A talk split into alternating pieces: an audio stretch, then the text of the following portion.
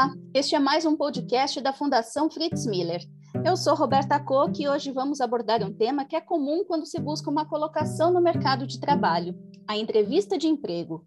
Nos dias de hoje, os recrutadores têm inúmeras ferramentas que auxiliam no processo seletivo e ajudam a identificar os melhores candidatos a uma vaga.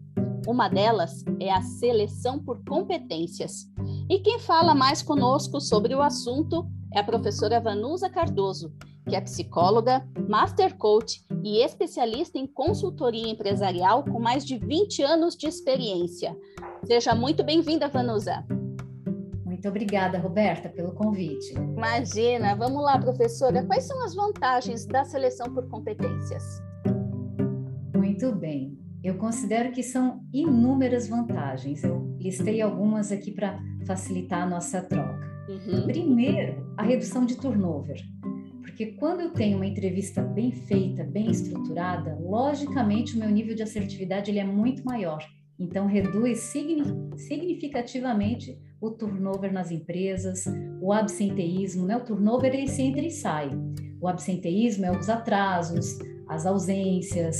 Então, quando eu tenho pessoas treinadas que realmente ficam, que eu consigo reter, também eu reduzo o que a gente chama de absenteísmo. Um outro ponto importante é a clareza organizacional. Quando eu tenho uma seleção bem estruturada, é, eu sei exatamente o que eu quero de cada cargo, através do que a gente chama de definição de perfil por competências. Então, essa clareza, essa transparência gera um resultado muito potente para a organização. Eu considero também importantíssimo o profissionalismo em si no processo porque o foco de toda a entrevista ele está nas competências do cargo e não na pessoa. E essa é uma confusão muito grande que a gente percebe. É, muitas vezes o entrevistador julga através da pessoa. Ah, eu gostei da pessoa. Não é que o processo ele não seja humanizado, ele é humanizado, ético, íntegro. A gente tem todo um acolhimento dessa pessoa na nossa organização, só que o foco está nas competências do cargo e não na pessoa em si. Então a gente tem uma metodologia bem estruturada para identificar nesta pessoa se ela tem ou não as competências no cargo. Então isso gera muito profissionalismo no processo e a gente consegue definir esses critérios já antes de entrevistar essas pessoas, já no momento da etapa de elaboração do perfil, definindo muitos critérios técnicos, critérios comportamentais e com isso, a gente evita uma série de julgamentos relacionados às crenças do entrevistador. Porque não é se o entrevistador gostou ou não da pessoa. A gente tende, é, de maneira inconsciente, né, como psicólogo, a gente estuda as projeções. Então, a gente tende, se não tem um preparo técnico, a projetar no candidato alguém mais parecido que eu, comigo. Então, puxa, eu gostei da Roberta, porque ela é muito parecida comigo, mas será que ela tem as competências do cargo? Entende, Roberta? Claro. Então, o processo ele é bastante técnico, por isso, sim, são inúmeras vantagens que eu vejo nisso. Entendi. E o currículo do candidato, considerando essas suas colocações, ele é levado em consideração nesse tipo de entrevista? Sim, com certeza. É uma das etapas do processo, né? A análise criteriosa desse currículo. Mas não é só o currículo, na verdade, é, antigamente as entrevistas eram feitas pelo currículo e a pessoa não tem um roteiro estruturado nas competências e sim só vai seguindo ali o currículo. Então o currículo ele é uma das etapas. Eu levo o currículo, eu estudo o currículo desse candidato, mas é uma das etapas da, da entrevista. Ele serve para validar as competências e experiências mencionadas ali naquele documento, mas ele não é o principal elemento é, que me traz resultado durante todo esse processo. Ele não é o determinante, né? Até porque às vezes as pessoas não, não sabem né, fazer um bom currículo ou fazem um currículo muito bom e na hora da entrevista a gente não valida todas aquelas competências. Então ele, ele é um, uma etapa mas eu não diria que é a mais importante de todas, não. Entendi. E essa metodologia, ela deve ser elaborada pela empresa ou existe um método base a ser seguido e adaptado? Joia. A seleção por competências, ela é um método mundialmente conhecido, uhum. é, que já existe Então, existem inúmeras bibliografias explicando como conduzir uma seleção e uma entrevista por competências. Então, é algo que já é existente. Tá? Certo, Qual é a, a diferença de uma entrevista tradicional e uma entrevista por competências? É, é a estrutura, é justamente essa metodologia. E na seleção por competências, eu sempre busco no passado, então eu conduzo perguntas que vão mapear competências é, situações passadas para ter uma previsão do futuro. Então, é um método muito mais objetivo, né, que já existe, só que para que ele seja realmente assertivo, eu preciso adaptar esse método aos meus valores, hum. às competências dos cargos da minha empresa. Então, a gente até utiliza muito o nome, a nomenclatura, seleção por valores e competências. Então, a gente utilizo o método como uma estrutura, no entanto, eu preciso ter clareza das competências da minha empresa, competências essenciais, competências específicas, e aí adequar o método às competências da minha empresa. Então, não é uma coisa, não é um pacote pronto, entende? Existe Entendo. a estrutura, mas o miolo, ele é nutrido justamente com as competências e valores da minha empresa. Perfeito. E o que, que precisa ser observado? Claro que cada empresa é uma empresa, certo? Mas o que, que precisa ser observado? O que, que é primordial ao desenvolver esse tipo de seleção por competências? Perfeito. Primeiro, eu preciso ter um mapeamento bem estruturado de cada perfil. Ou seja, eu tenho lá o meu analista financeiro quando eu vou contratar um analista financeiro, eu tenho que mapear todo o perfil. E aí a gente tem uma metodologia, tem uma ferramenta, inclusive, né, padronizada de mapeamento, onde eu desenho tudo que eu preciso deste analista. Competências técnicas, competências comportamentais.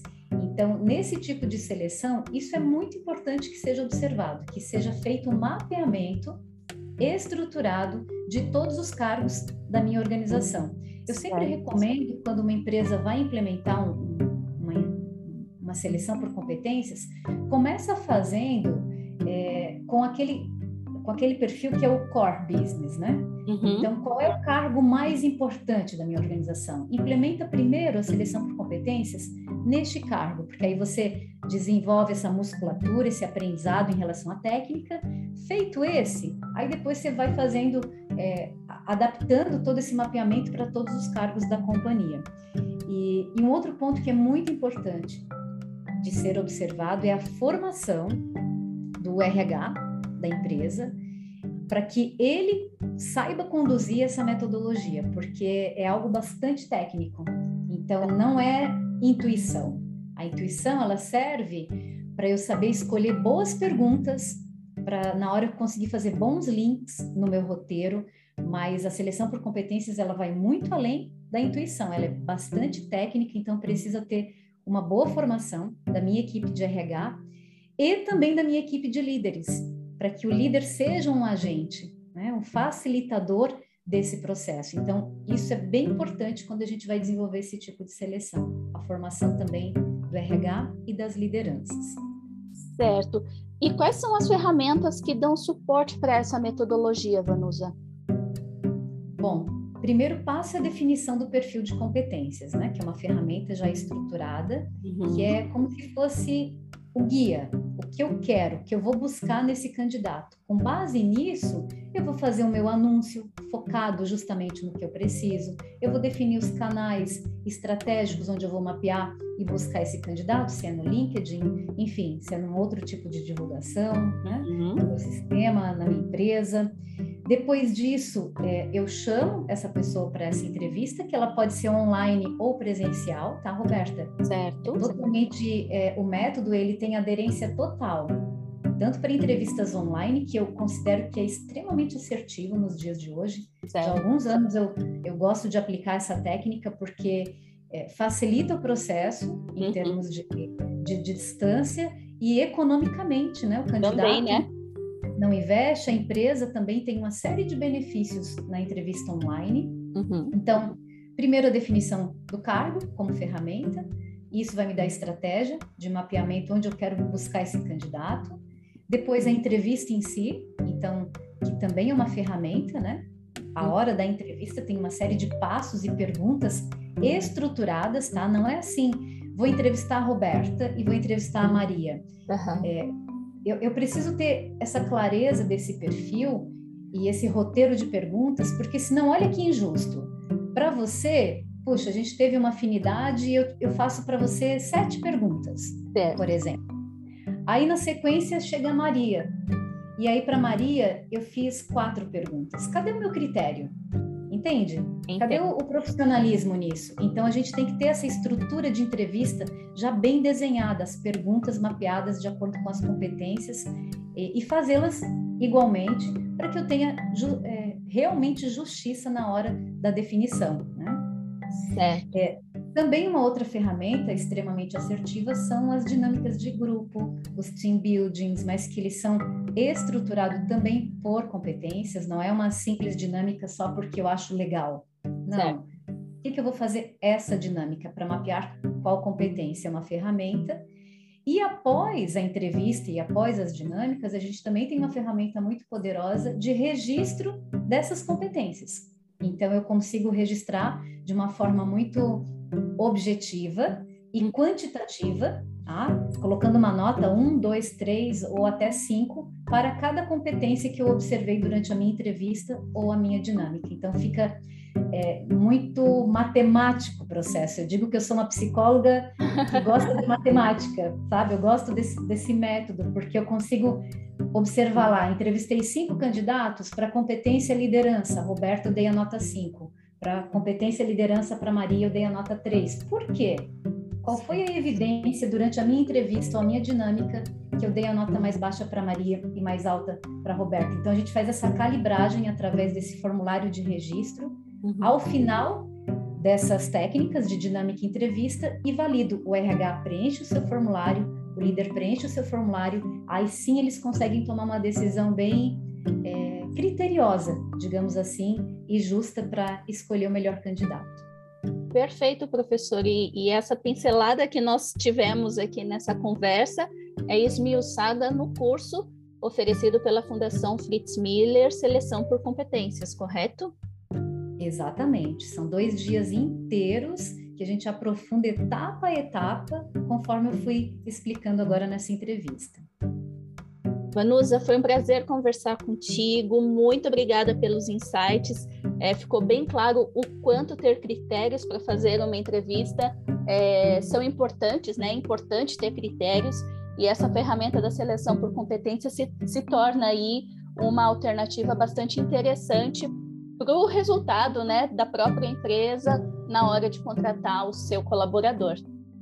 Excelente, Roberto. E eu diria que é um grande diferencial para a empresa, tá? Poucas empresas ainda é, aderiram a essa metodologia tão moderna que é a entrevista por competências.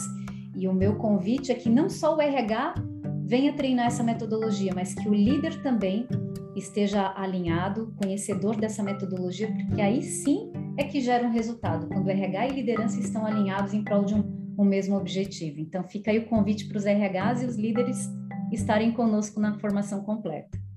Show, Vanusa, muito obrigada pela sua disponibilidade. Um grande abraço e até a próxima. Um abração, obrigada a você.